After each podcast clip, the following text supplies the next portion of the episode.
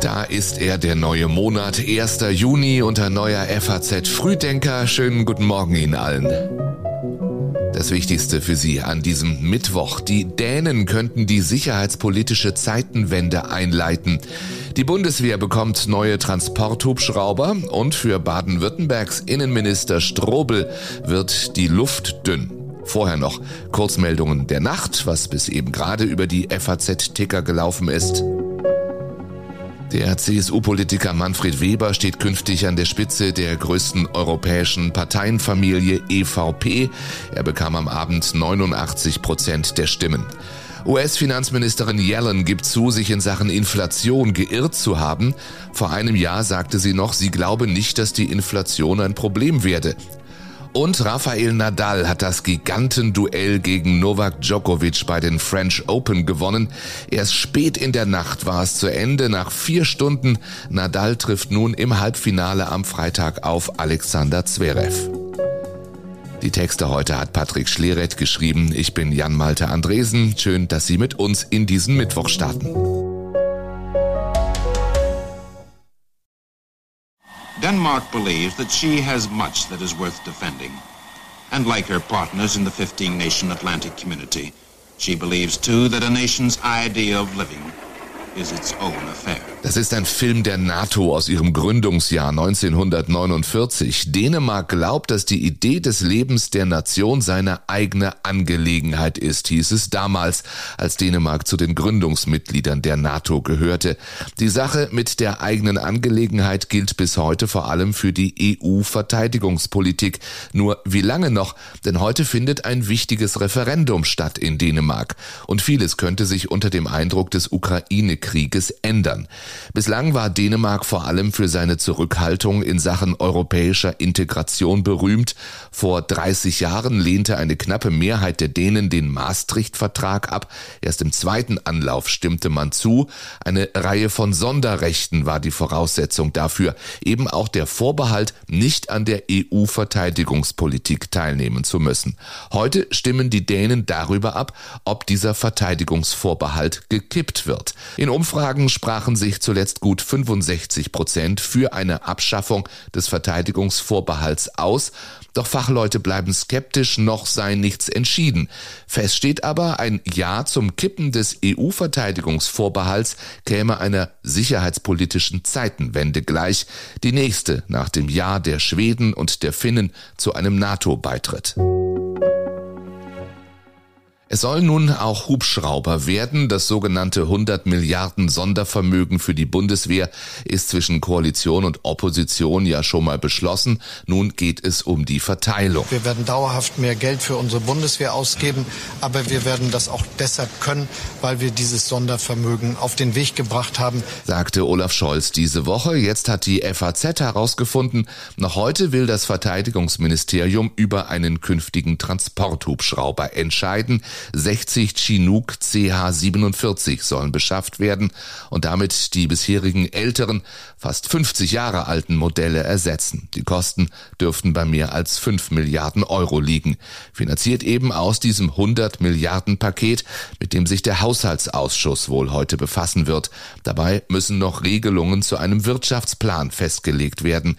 Der soll auch eine Liste der Rüstungsgüter enthalten, die in den kommenden Jahren dann angeschafft werden sollen.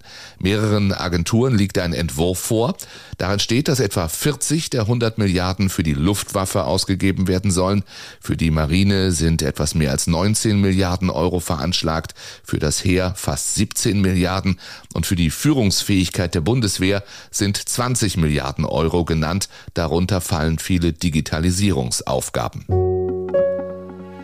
Das Ölembargo wirkt nach, beschlossen ja in der Nacht auf gestern auf dem EU-Gipfel in Brüssel, erklärt auch vom Kanzler. Die Sanktionen haben ein klares Ziel, Russland dazu zu bewegen, diesen Krieg zu beenden und seine Truppen wieder zurückzuziehen, sich mit der Ukraine über einen vernünftigen und fairen Frieden zu verständigen. Ärger gibt es um diese Ausnahme. Öl, das über die Pipeline Durchspar in die EU kommt, ist vom Embargo ja ausgenommen.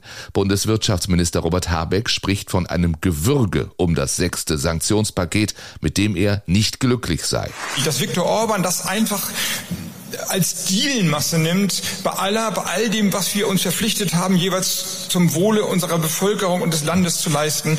Das ist ein Missverständnis dessen, was ein Amtseid in dieser Zeit bedeutet. Dieser Kompromiss um das eingeschränkte Ölembargo betrifft auch Deutschland. Über Druschba werden seit DDR-Zeiten auch die zwei großen Raffinerien in Schwedt und Leuna beliefert. Zwar wolle Deutschland die Ausnahme für die Pipelines nicht nutzen und stelle den Bezug wie vorgesehen zum Jahresende ein, heißt es aus dem Wirtschaftsministerium. Trotzdem herrschte in Schwedt Erleichterung über den Kompromiss aus Brüssel, auch weil Robert Habeck gestern auch das hier gesagt hat. Die äh, Handlungsaufträge sind damit für die Raffinerie Schwedt vor allem eine sichere und zukunftsfähige Perspektive zu schaffen. Die ersten Schritte sind getan. Wir haben jetzt noch Ende des, bis Ende des Jahres Zeit, das vernünftig ins Werk zu setzen. Die Aussicht auf ein vermindertes Ölangebot hat die Preise an den Aktienmärkten deutlich nach oben getrieben. Ein Barrel Öl kostet je nach Sorte zwei bis vier Dollar mehr. Wie lange kann sich der baden-württembergische Innenminister noch halten? Ein Untersuchungsausschuss setzt Thomas Strobel unter Druck. Mit den Stimmen von SPD und FDP könnte der Landtag ihn heute noch auf den Weg bringen.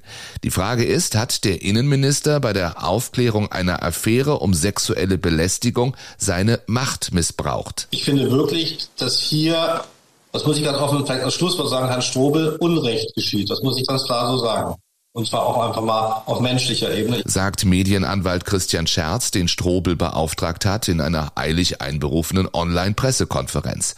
In der Affäre geht es um den mittlerweile vom Dienst suspendierten Landespolizeiinspekteur Andreas R., der einer Hauptkommissarin bei sexueller Willfährigkeit eine schnellere Beförderung in Aussicht gestellt haben soll.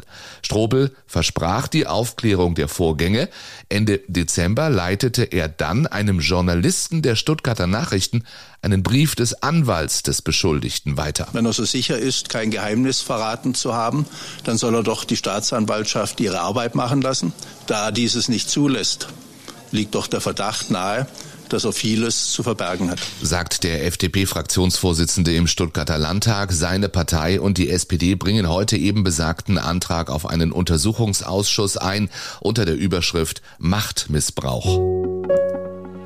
Ja, und von wegen keine Corona-Meldungen mehr, bevor die Urlaubssaison beginnt, wird Portugal von einer weiteren Infektionswelle überrollt.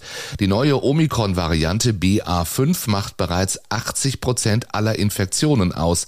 Die Inzidenz ist seit Anfang Mai auf knapp 1800 gestiegen, hat sich fast verdreifacht. Nun wird in Portugal schon wieder eine Rückkehr zu Beschränkungen diskutiert. Der Juni ist da und mit ihm der Tankrabatt. Die Steuerbelastung sinkt von heute an für drei Monate. Möglicherweise wird Tanken jedoch nicht sofort, sondern erst nach und nach billiger. Und die Sorge ist auch bei Finanzminister Lindner groß, dass der Rabatt am Ende gar nicht in voller Höhe bei den Autofahrern ankommt. Diese Steuersenkung muss aber jetzt durchgesetzt werden. Das ist jetzt eine Aufgabe des Kartellamts. Wir müssen sicherstellen, dass die Steuersenkung bei den Autofahrerinnen und bei den den Pendlern ankommt, denn für die ist das gemeint, nicht für die Mineralölgesellschaften sagte er gestern im Bundestag. Auch das bringt der neue Monat. Das 9-Euro-Ticket gilt von heute an. Mit ihm sollen Verbraucher angesichts der hohen Inflation einerseits entlastet werden, andererseits sollen möglichst viele Menschen für den umweltfreundlichen Umstieg auf Bus und Bahn begeistert werden. Bahnpressesprecher Achim Staus lässt aber heute schon mal wissen, es ist immer sinnvoll, sich vor Fahrtantritt nochmal über die Zugverbindung äh, zu informieren. Reservieren kann man ja in der Regel nicht im Nahverkehr, aber es ist ja klar, dass bestimmte Zeiten besonders nachgefragt sind. Also sagen wir so, bei schönem Wetter morgens in ein touristisch interessantes Gebiet zu fahren, äh, da muss man dann schon mit volleren Zügen rechnen. Und wer sein Fahrrad mitnehmen will, sollte dann lieber Fahrzeiten nutzen, die etwas entspannter sind. Ähm, generell gilt aber, wir versuchen alle mitzunehmen, alle ans Ziel zu bringen. Und mit gegenseitiger Rücksichtnahme wird das sicherlich auch möglich sein noch diese Online-Tipps für Sie. Die Wirtschaft erklärt auf faz.net die Top Gun-Strategie und warum sie sich ausgezahlt hat. Im FAZ-Interview spricht Hessens neuer Ministerpräsident über sein Verhältnis zu Volker Bouffier und die Chancen von Schwarz-Grün unter Friedrich Merz. Und Sie sollten sich auch den FAZ-Podcast für Deutschland anhören. Es geht um Hauskredite, die schon jetzt dreimal so teuer sind wie Anfang des Jahres. Dieser Podcast ist morgen früh um sechs wieder da. Bis dahin einen schönen Mittwoch für Sie alle.